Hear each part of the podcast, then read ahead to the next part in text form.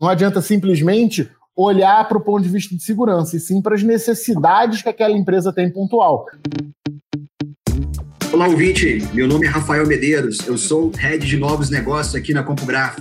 Você está ouvindo o primeiro Cyber Podcast 2021.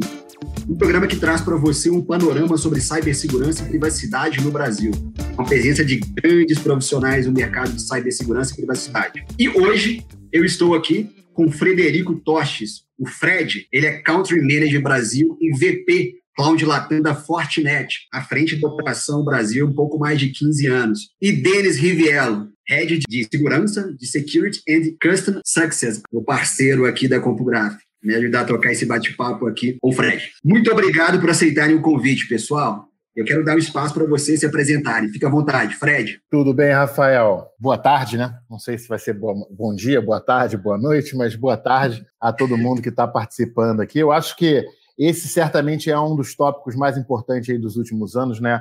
A gente tem falado o tempo todo sobre segurança, é um, um mercado que está super aquecido aí, os assuntos toda, toda hora levam a esse lado. Então, eu acho que a gente vai acabar tendo um papo aí bem interessante. Então, como você falou, Rafael, eu sou o Country Manager da Fortinet já há 15 anos aqui no Brasil e também sou responsável por toda a parte da América Latina de cloud, ou seja, nuvem pública é, nos serviços que a gente oferta. Então, estou à disposição aí para responder qualquer uma das perguntas que vocês tenham necessidade ou que o público tenha curiosidade de saber. Obrigado pelo tempo aí e pelo convite, Rafael.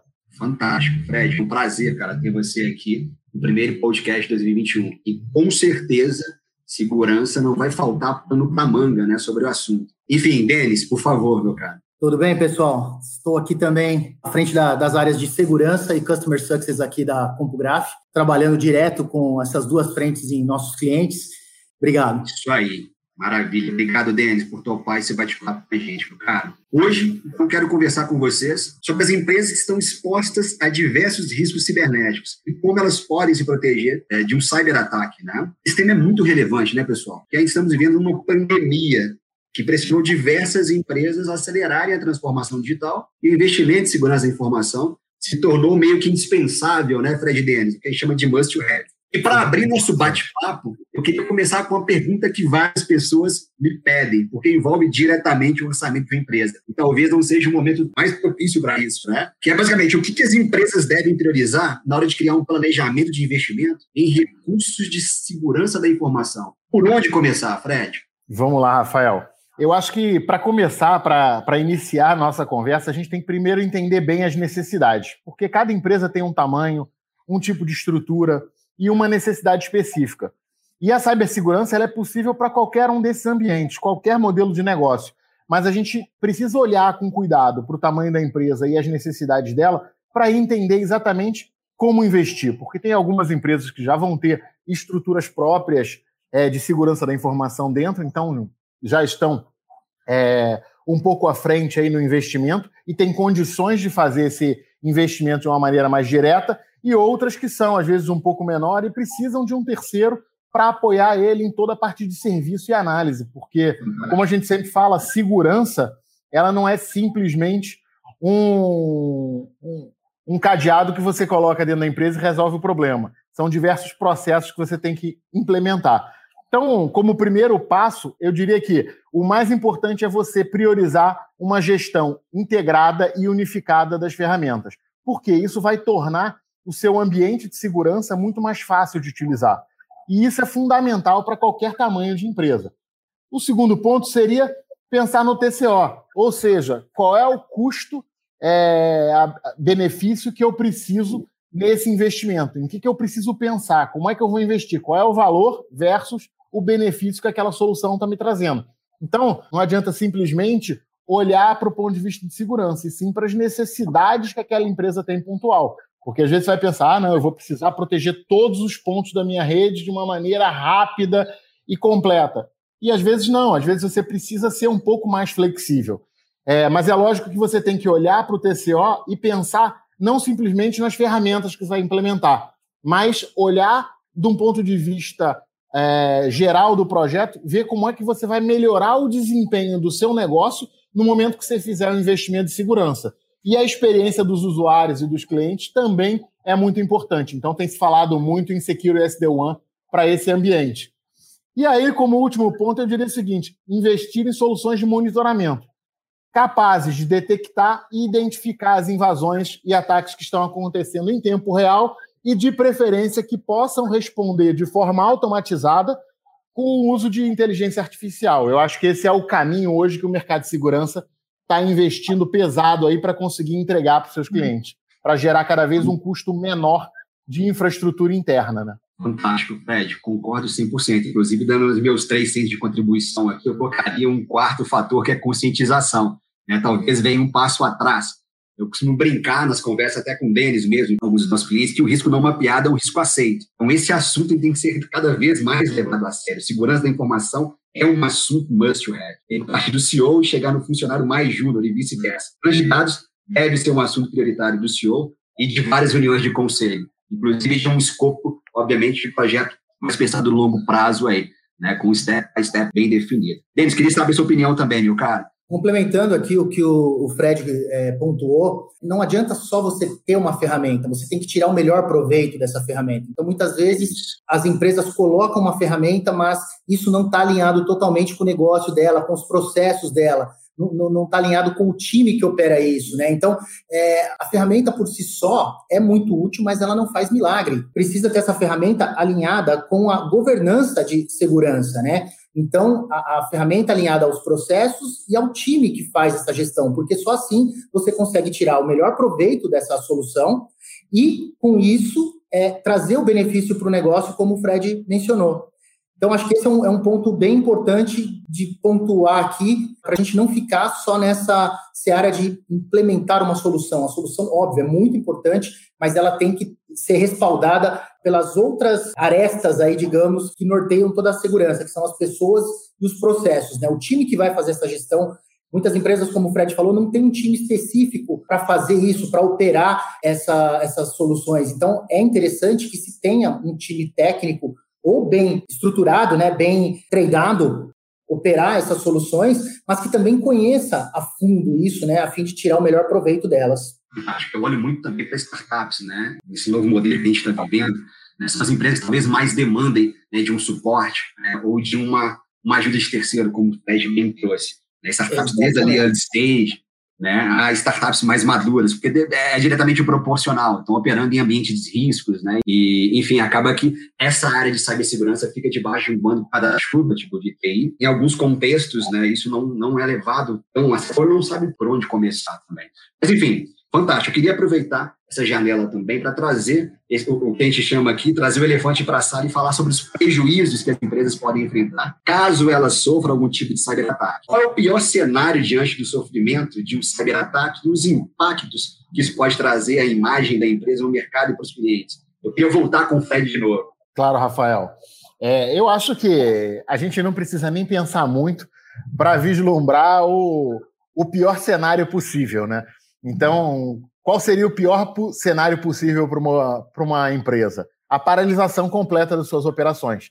Então, é, uma empresa, do, de repente, ter que parar toda a sua operação e parar todo o seu, seu, seu trabalho, isso certamente é um dos maiores impactos que uma empresa pode sofrer.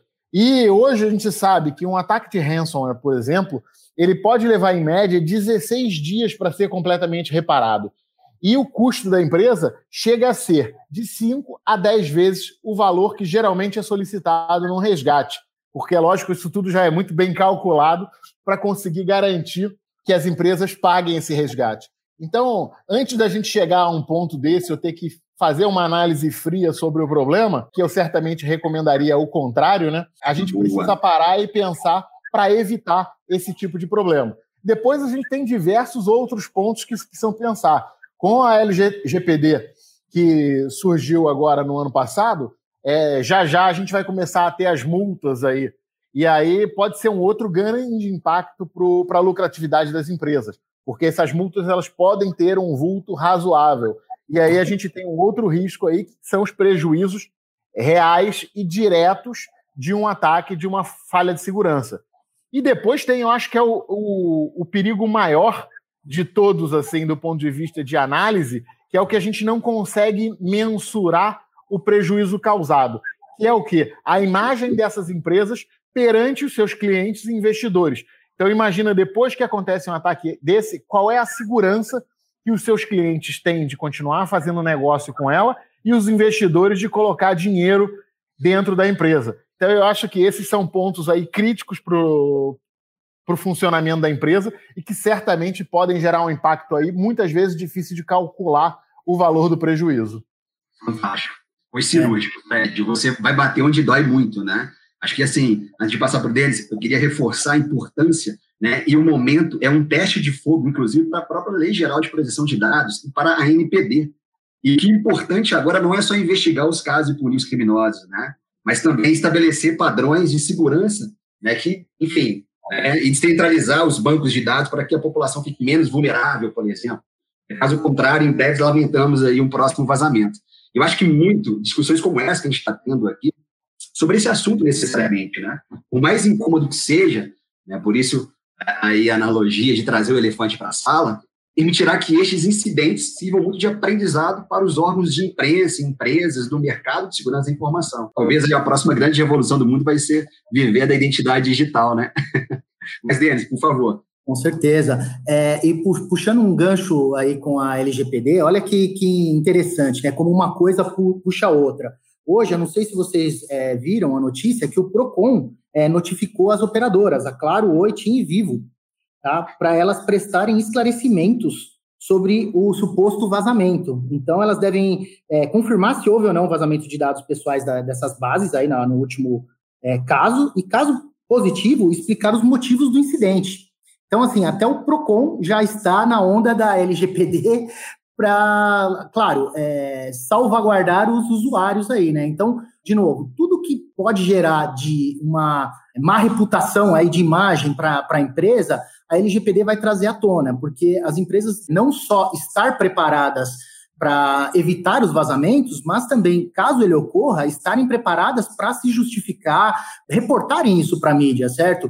Cada vez mais a gente vê que esse reporte danoso, né, que eu costumo chamar aí de empresas né, que não, não estão muito antenadas ou não têm informações muito claras do que aconteceu, começarem a soltar informações na mídia. Então, isso para a imagem da, dessas grandes empresas, ou enfim, qualquer empresa que tenha seus dados vazados é muito prejudicial. Então, não só parar o negócio, mas o conceito do, de ter essa imagem arranhada, né, digamos assim, vai ser muito crítico nessa altura que a gente está, né? Complementando também um pouco sobre o mercado de startups, saiu uma nota essa semana passada também que esse mercado de startups está projetando um crescimento de 42% em 2021 maior que 2020 no segmento de segurança para as startups. Então, assim, é um nicho que está super em alta, como o Fred mencionou, e com certeza, devido a esses últimos, essas últimas notícias, esses últimos escândalos, vai ter um aporte muito maior, porque, obviamente, ninguém quer ganhar esse título de não comprometido com a LGPD, com a privacidade ou com a cibersegurança. Exato, e tem outro aspecto que é muito importante, que é a captação de investimento, né, Denis? Um processo de compliance existe, né, que essa startup ou essa empresa em expansão, né, uma scale-up, esteja é, compliance com as exigências da lei, dado aí um processo de diligência. É fantástico. Foi feita essa janela até para fazer um jabá aqui de um material do time de marketing, pessoal. Esse mês a gente lançou o material Anatomia das Ameaças Cibernéticas. Nele conseguimos compilar os principais vetores de ataque que uma empresa pode enfrentar. Eu vou deixar o link aqui na descrição desse podcast, mas você também pode encontrar esse material nas redes sociais. Siga a gente, pessoal. E aí, voltando um pouquinho para esse bate-papo aqui, que está cada vez mais interessante, falando sobre isso, né? sobre os ataques, sobre todos os desdobramentos, inclusive, aí, a gente pode perceber no ano de 2020 e agora em 2021? Né? Quais são os tipos de ataque que vocês estão se deparando recentemente, pessoal? Além de todos esses que estão mais escancarados, quais ali estão, estão na cortina de fumaça? Bom, vamos lá. É, pelo menos o que a gente está acompanhando, principalmente aqui no, nos nossos clientes e com as ferramentas que a gente está tá monitorando, é o, o phishing. Né? Nesse período pós-pandemia, acho que o, o phishing é um dos tipos de ataque que mais cresceram, né? A criatividade aí aumentou bastante e a exposição por conta da pandemia, Covid, enfim, todas essas notícias sensacionalistas é, acabaram por fomentar o aumento desse tipo de, de ataque, né? Então, na, na minha visão, o phishing é o, o, tipo de ataque que mais cresceu nesses últimos 12 meses aí? Eu acho que, antes de começar a falar especificamente de cada ataque, a gente tem que olhar dois pontos. Primeiro é a quantidade de tentativas que a gente tem visto é, aqui no Brasil. Então, só para vocês terem uma ideia, no Brasil, no ano passado, de janeiro a setembro, a gente teve em torno de 3,4 bilhões de tentativas de ataque cibernético. Então, já já a gente vai lançar o número completo do ano. Ainda não saiu o nosso compilado integral, mas já vai sair. Então, foram 3,4 bilhões de tentativas só no Brasil. E isso se deve a quê? Com todo esse movimento de pandemia, é, o que, que a gente viu acontecendo? A superfície de ataque, que já vinha em expansão, ela cresceu de uma velocidade muito mais rápida. Então, diversas brechas de segurança foram encontradas, por quê? As pessoas tiveram que passar a forceps né, por uma transformação digital, por um trabalho em casa. Então, vários ambientes que não estavam completamente prontos para isso. Então, a superfície de ataque que já vinha crescendo, cresceu de uma forma muito mais rápida. E também teve um outro ponto que, que influenciou nisso, que foi o uso, do, uso dos recursos em cloud. Com todo mundo saindo, as empresas tiveram que começar a migrar na transformação digital muito dos seus recursos para dentro de cloud. E aí o que, que aconteceu? Todas essas, essas migrações, novos sistemas que estavam sendo lançados para conseguir atingir o público em geral que também estava em casa, ou seja, os clientes das empresas que também estavam em casa, é, você começou a ter um, uma superfície ainda maior. E quando as pessoas pensam em cloud, elas pensam o seguinte: como é que eu implemento o meu sistema para vender mais, atender melhor o meu cliente de forma mais rápida? E elas implementam isso de uma forma sem pensar no escopo todo do projeto ou seja, por muitas vezes abrem mão do investimento em segurança. E se esquecem que quando elas contratam um provedor em nuvem, a responsabilidade ela é compartilhada entre a empresa e o Isso. provedor de nuvem. Então, se ela não pensar que ela tem que investir em segurança para conseguir garantir aquele ambiente que ela está levando de dentro da empresa dela para dentro do provedor de nuvem, ela corre um risco muito mais alto aí. E aí, falando sobre os ataques, o que, que acontece? É, a gente continua na, na, grande onda dos ransomwares, né? É um movimento que já vem há muito tempo e pega quase todas as empresas hoje. Eu acho que não é mais questão de tempo, de si e de si. É quando você vai ser atacado, se você ainda não foi, e se já foi, quando é que você vai ser atacado novamente. É, e é lógico, como você falou, Denis, um dos principais problemas que a gente continua vendo como vetor de vetor de ataque e, e a origem dos ataques são os e-mails de phishing. Então, as empresas realmente têm que se preocupar em fazer uma pré-filtragem desse e-mail para evitar que isso chegue até a ponta do usuário, evitando com que o problema possa se alastrar numa velocidade maior do que ela possa controlar. Então, e também o que, que acontece? Com todos esses movimentos, a gente vê cada dia que passa, isso não é uma novidade da pandemia, mas eu acho que ele deixou de chegar só nas empresas e começou a se espalhar de forma intensa entre as pessoas normais também, que estão acostumadas a usar os seus dispositivos de uma forma muito mais tranquila, é, os golpes eles começaram a se tornar muito mais elabor, é, elaborados e efetivos. Por quê? Com todos esses vazamentos que vêm acontecendo, os atacantes também passam a ter acesso a dados confidenciais das pessoas muito maiores. Então, com isso, ele consegue fazer uma leitura prévia de quem é a pessoa, qual é o CPF dela, onde ela trabalha. Ele faz uma investigação completa da pessoa e quando ela li, ele liga para a pessoa, ele muitas vezes tem muito mais informação até do que um banco ou do que uma, de uma empresa de cobrança ou uma empresa que está fazendo um telemarketing. Então ele passa a ser um, um nível de risco muito maior porque ele está muito mais preparado para fazer esse ataque do que uma empresa que está simplesmente tentando vender um serviço. É, com os trabalhadores remotos, o que, que, a gente começou a perceber também? Que essas máquinas distribuídas, é, elas começaram a sofrer um volume de ataque muito maior. Então a gente viu uma movimentação no mercado, na parte de EDR, XDR, muito maior durante esse, essa pandemia. Por quê? Os ataques começaram a ter é, acesso aos roteadores e às máquinas das pessoas e começaram a, a poder fazer uma análise muito mais profunda desses ambientes. As vulnerabilidades de IoT, como sempre, elas não param. Então, vem crescendo a cada dia, porque são é, sistemas operacionais que a gente já sabe, eles não têm como ter auto, uma atualização é, normal e, e diária é, e, e olhar para isso de forma mais segura. Então você tem os IoTs como um grande vetor de risco aí também, tanto para as empresas quanto para as pessoas. E eu acho que as pessoas também se esqueceram de que elas têm que estar tá sempre de olho na segurança. Então, se eu pudesse dar uma recomendação para todos que estão nos ouvindo, é não deixem os patches para depois. Olhe sempre para os patches e atualizações de segurança como um, uma das grandes forças que você tem. Porque se a gente manter os patches atualizados, a gente já consegue minimizar em muito os riscos de ataque que a gente pode sofrer no nosso dia a dia. Fantástico, fantástico. Acho que essa próxima pergunta ela é diretamente proporcional aí, né, à perspectiva que você trouxe. É, qual a postura mais adequada, então, para as empresas, que as empresas devem adotar diante de um ataque cibernético? Todos os colaboradores devem ter, devem ser comunicados. Né, quais as instruções mais importantes nesse primeiro momento? É, até traçar um paralelo, né? Seria algo como possuir um plano de evacuação em caso de incêndios, por exemplo? A gente tem um step by step ali, ou deveríamos ter? Sim, com certeza. Eu acho que a gente tem vários passos, né? Primeiro foi o que você falou da educação, que ela deve ser constante.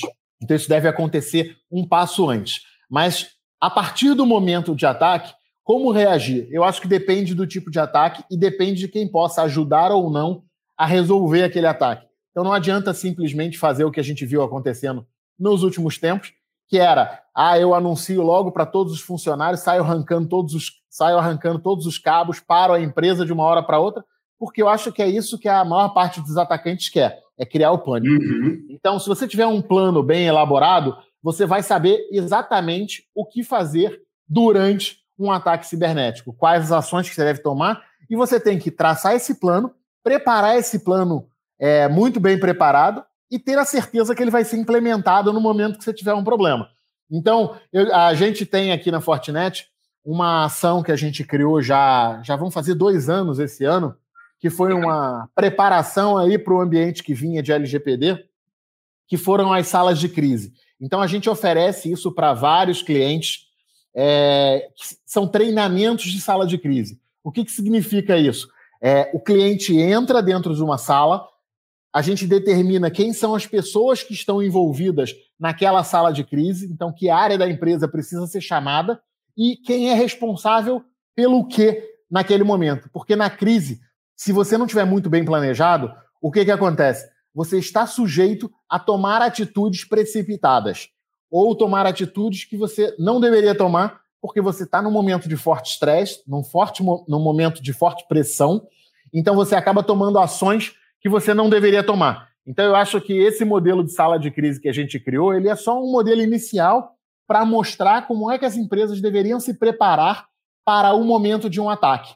Então a gente monta, bota as áreas todas juntas que devem ser chamadas para a sala de crise, quem é responsável por fazer o quê, quem é responsável por que decisão, e aí a gente começa o ataque e aquelas pessoas têm que reagir no momento de pressão para acabar com aquele ataque o mais rápido possível. Então, eu acho que esse é um dos, dos momentos mais importantes na preparação. É não só você preparar e escrever o seu roteiro, mas garantir que ele vai ser executado da maneira adequada. Então, juntar todas as pessoas, montar uma sala de crise e treinar as ações que precisam ser treinadas naquele momento. Fantástico. Baixa um guarda-chuva de muito medo, certeza e dúvida, né? É, maravilha. E Denis, como que você enxerga isso, cara? É, não, com certeza. É, realmente, a precaução é o melhor remédio, né? Então, é o que a gente está acompanhando muito na, nas empresas, não só empresas grandes, tá? Empresas médias e pequenas também. Esse, o que o Frederico acabou de, de mencionar, é esse plano de resposta a incidente e o plano de continuidade de negócio. Então, se a empresa ela está bem estruturada e ela sabe que isso pode acontecer, né? Como o Fred mencionou, não é é, se vai acontecer. Então, se a gente estiver é, melhor preparado, melhor informado e já com um plano para ser executado quando aquilo acontecer, é muito mais tranquilo de se passar por isso, né? Então, se uma empresa passar por um, um ataque, um, uma negação de serviço, um ransomware, e ela já tiver definido esse plano de resposta ao incidente ou plano de continuidade de negócio, ela vai estar tá um pouco mais confortável em como ela deve atuar para sair disso. Então, realmente, essa precaução é muito importante nesse momento que a gente está vivendo. Sim, Denis e Rafael, não me entendam mal. Quando eu falo de, de preparação, porque se é, não é se e sim quando você vai ser atacado, não é com a intenção de criar medo, não. Eu acho que é com, não, com a intenção mas... de criar preparo para que a gente esteja pronto para reagir no momento de pressão, né? Realmente, é, é a gente é, é estar confortável com aquilo que pode vir a ocorrer. Já estar preparado, né? Saber um, um prognóstico aí de, de, como trabalhar o assunto, tá, tá certíssimo. É, é o que a gente está é acompanhando isso. mesmo. É uma espécie de ballroom também, né? Falo até em função também aqui, né? Trabalhando com marketing. A gente trabalha muito na concepção de entre o mapa e o terreno, a gente tem que estar sempre no terreno, mas considerando o mapa, né, Fred? Até uma regrinha da, do exército canadense. Né? Se você tem um mapa na sua frente e vê que né, no mapa tem uma lagoa e no terreno mostra que é mais areia, confia no terreno. É, então a gente tem que pensar o melhor dos dois mundos mesmo. Prepara, tem um plano, execução, e execute no terreno esse plano, né? Até é, chegar numa exaustão ali. Acho que esse é o melhor dos mundos mesmo. Né? Por isso que a ideia do jogo-jogo, treino-treino, né? juntinhos aí. Diante do crescimento aí que a gente está vendo do cenário de BIOD, até onde é possível para uma empresa garantir a segurança de dispositivos pessoais dos colaboradores, Fred? Vamos lá, Rafael. Você pode garantir a segurança de qualquer dispositivo. É só você pensar em como vai fazer e se planejar para isso. Mas é lógico que esse ambiente é um ambiente cada vez mais complexo, porque as pessoas trocam de dispositivo, as pessoas às vezes têm mais de um dispositivo. Então fica cada dia mais complexo você conseguir é, proteger todas as pontas e todos os momentos. Por isso que a gente tem um, um, um fator que a gente chama que é, é, se falava muito no passado de segurança perimetral, ou seja, é proteger as bordas. E a gente criou o conceito de Security Fabric. O que, que significa isso? É você começar a levar segurança para todos os pontos. Qualquer dispositivo que se conecte à sua rede, você tem que ter capacidade de filtrar ele e analisar. E se ele está vindo remotamente através de uma VPN, por exemplo, você tem que ter capacidade de abrir esse tráfego e analisar o tráfego que está entrando dentro da sua rede para garantir que aquela é uma aplicação válida, que apesar de ser uma aplicação válida, os comandos que estão sendo dados, eles são comandos reais e necessários e autorizados para evitar exatamente todos esses tipos de problema. Mas quando a gente vai falar de segurança e principalmente chegando ao usuário final, o primeiro ponto que a gente tem que falar, a gente já falou em, em dois, dois momentos aqui isso, é a questão de capacitação e treinamento. A gente não pode esquecer isso. Por quê? As pessoas mudam, as pessoas elas esquecem, as pessoas elas tendem a acreditar. Diferente do mundo real, onde a gente está vendo uma pessoa, está analisando tudo que ela está fazendo, e a gente já tem uma, uma pré-qualificação daquela pessoa, se ela é confiável ou não, se eu vou acreditar de primeira, se eu vou duvidar ou não. É, no mundo virtual, as pessoas tendem a acreditar muito mais do que no mundo real. Então, o erro, o erro humano hoje ele está presente em 95% das violações de dados. Quer dizer, em algum momento teve alguém que acabou escorregando e falhando numa análise. E é lógico que todos nós podemos falhar, porque somos humanos e seres humanos podem fazer avaliações erradas. Mas sempre quando eu digo de erro humano, é todo mundo tem que parar e ler duas vezes o que está recebendo e analisar duas vezes o que está recebendo para ter certeza absoluta que aquilo é uma informação real e válida. Então eu posso dar vários exemplos aqui, se vocês quiserem, de coisas que acontecem no dia a dia e que a gente tem que checar. Então, em última instância, se a gente vai fazer alguma coisa que é muito é, perigosa e grave para a organização, antes de acreditar num e-mail de uma pessoa, numa mensagem de uma pessoa, pega o telefone e liga para a pessoa. Faz o, o segundo fator de autenticação, pelo menos. Garante que aquela informação veio daquela pessoa. Então, capacitação e treinamento, ele é básico. E aí, durante essa pandemia, inclusive, a gente ofereceu e abriu nossos cursos para todo o mercado e para as pessoas também. Então a gente tem treinamentos online gratuitos para todo mundo que quiser assistir, desde profissionais é, de segurança com nível de conhecimento mais avançado, até pessoas que têm conhecimento muito básico de tecnologia, para poder identificar o que? Os tipos de golpe, como se prevenir, o que evitar, o que olhar com mais cuidado, por que olhar com mais cuidado, porque às vezes as pessoas acham que a gente está falando uma coisa e elas não conseguem vislumbrar o, porquê daquilo. Então, isso é muito importante, assistir treinamentos online, é, se treinar, se questionar quando você está respondendo qualquer coisa. E é, tem treinamento para todos os níveis de pessoas para poder fazer isso. E aí, como eu falei antes também, é, um dos fatores que ajuda muito a, a parte de Bring Your Own Device é você fazer autenticação multifator, autenticação duplas, com múltiplas senhas, com dispositivos é, numéricos de autenticação dupla, para garantir que aquele dispositivo é realmente daquela pessoa e que aquela pessoa é que está do outro lado do dispositivo. Fantástico. Você tocou muito num ponto é, sobre conscientização, eu concordo 100%. A gente olha para a engenharia social, né, Fred? Cada vez mais bem elaborados os e-mails, cada vez mais bem elaborados né, os espaços de phishing. E, e, falando sobre os treinamentos da Fortinet, inclusive, tive a oportunidade de fazer no passado todos os MS1s aí, 1, 2 e 3, estou avançando aí já na plataforma, uma baita experiência legal. Super indico e aproveite essa janela aqui para compartilhar com a audiência. Denis, como você enxerga aí? É, essa, essa parte da, do, do autoconhecimento aí, né, de elevar o, o nível de, de conhecimento, é, é isso que o, que o, que o Fred mencionou. Hoje a gente tem mu muitas pessoas que não, não sabiam nada sobre é, vulnerabilidades, ataques, até um pouco antes da pandemia, e hoje já conseguiram elevar esse conhecimento muito, né? Por quê? Porque tantas notícias que estão sendo dadas, tantas dicas aí de, de segurança, como o próprio FED colocou. Então, hoje a gente está trabalhando muito nessa conscientização em massa, né? Então, hoje nos próprios noticiários estão está sendo veiculado informações de como proteger o seu dispositivo móvel, como proteger é, seu notebook, seu celular, enfim. Claro, tudo isso é um pouco mais fácil de ser feito por pessoas que conhecem um pouco mais de tecnologia. Mas se você não conhece, vale a pena investir num, num treinamento aí, melhorar o seu conhecimento com dicas de fontes seguras, né, fontes confiáveis, trazendo um paralelo para esse mundo já da, das indústrias do IoT, né? As vulnerabilidades que acontecem nos dispositivos móveis estão caminhando lado a lado com as de IoT.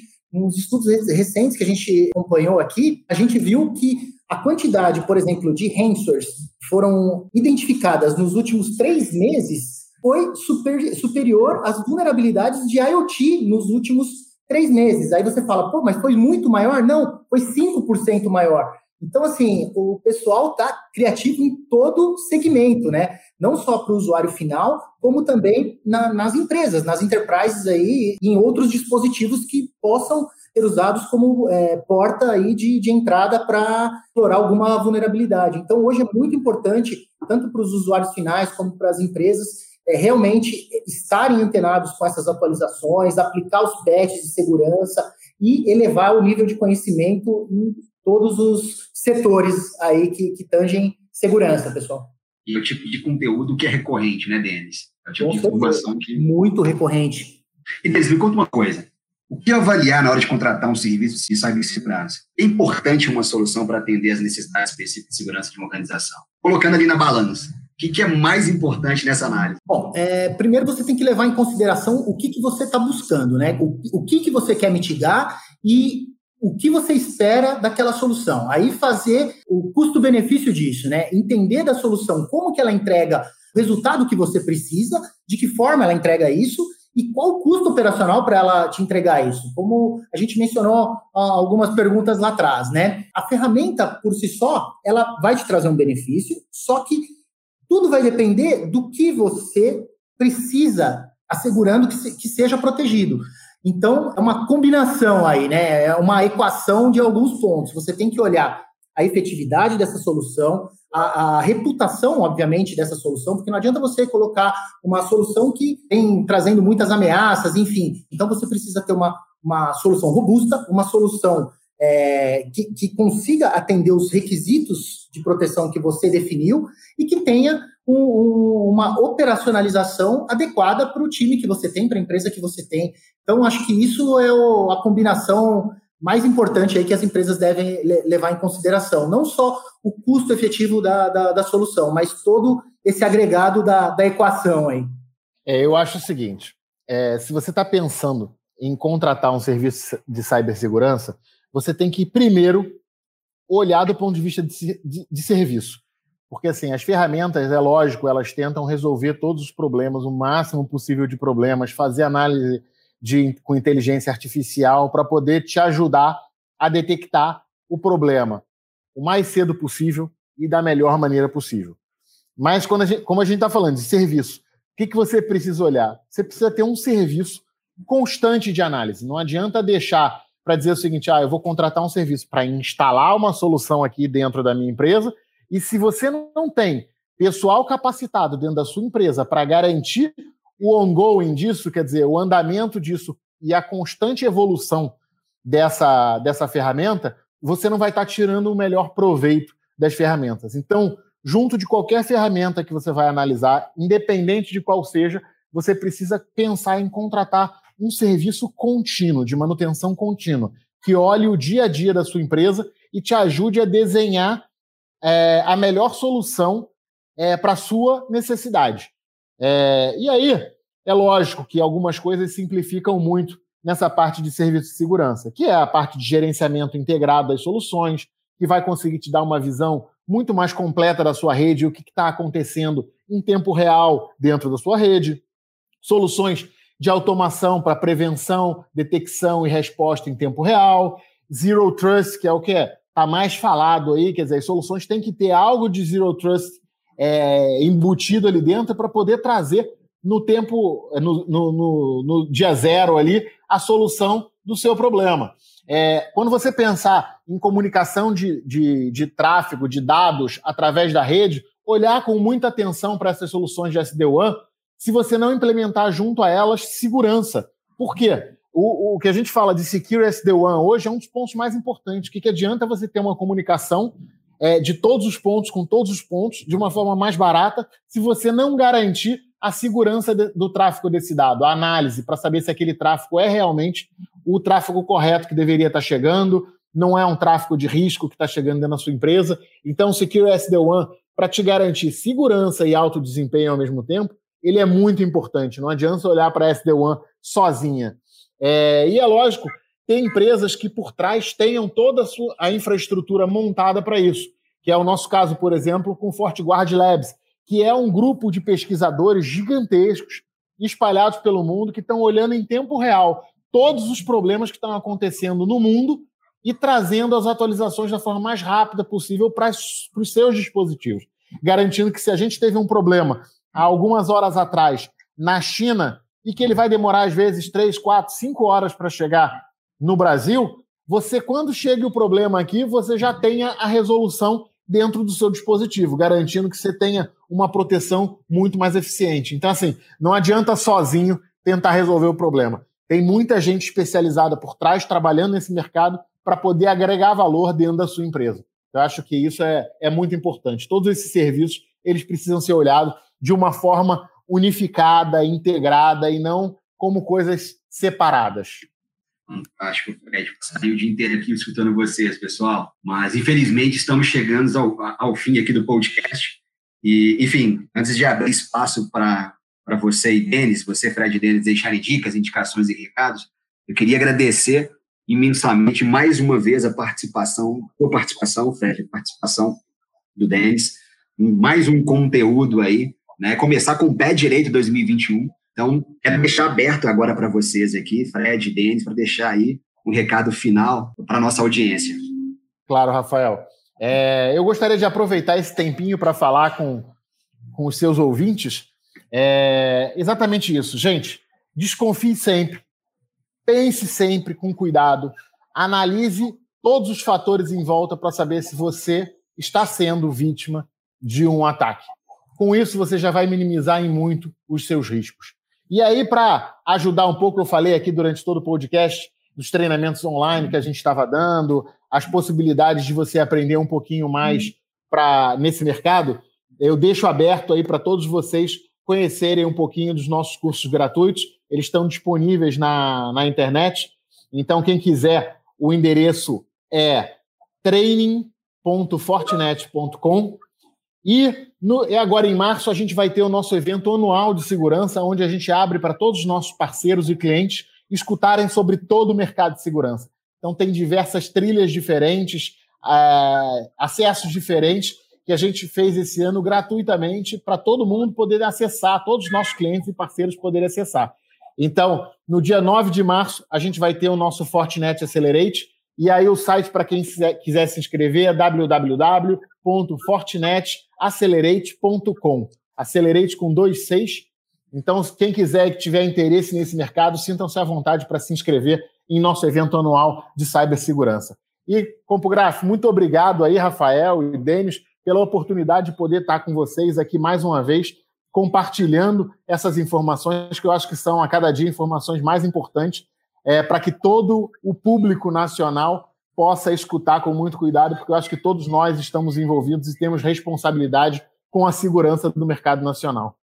Muito obrigado aí pelo fantástico, tempo. Fantástico, fantástico. Vou deixar o link na plataforma dos cursos e do evento aqui nesse podcast, viu, pessoal? Obrigado mais uma vez. Denis, a bola está contigo. Beleza. Não, Rafa, agradecer mesmo, colocar o pessoal é, em contato com a nossa página, as nossas publicações, os nossos treinamentos também, né, Rafa? Acho que é bem importante. É, e fica, ficar à vontade em, em contactar-nos para qualquer dúvida, qualquer dificuldade aí nesse mundo de segurança. Com certeza, nosso, nossos times vão estar aptos a ajudá-lo aí. Obrigado. Isso aí. E, pessoal, é bom reforçar que né? A nossa equipe de marketing, toda a equipe de conteúdo, tem publicado pelo menos três conteúdos a cada semana, só sobre cibersegurança, só sobre o universo de cybersecurity. Então não deixem de seguir as nossas páginas no LinkedIn, nosso site barra blog, tem muito conteúdo bom. Pessoal, mais uma vez obrigado, abraço a todos. Obrigado, Rafael, obrigado, um abraço. Obrigado, Denis, obrigado, Rafael, um abraço aí, um bom dia a todos, gente. Obrigado.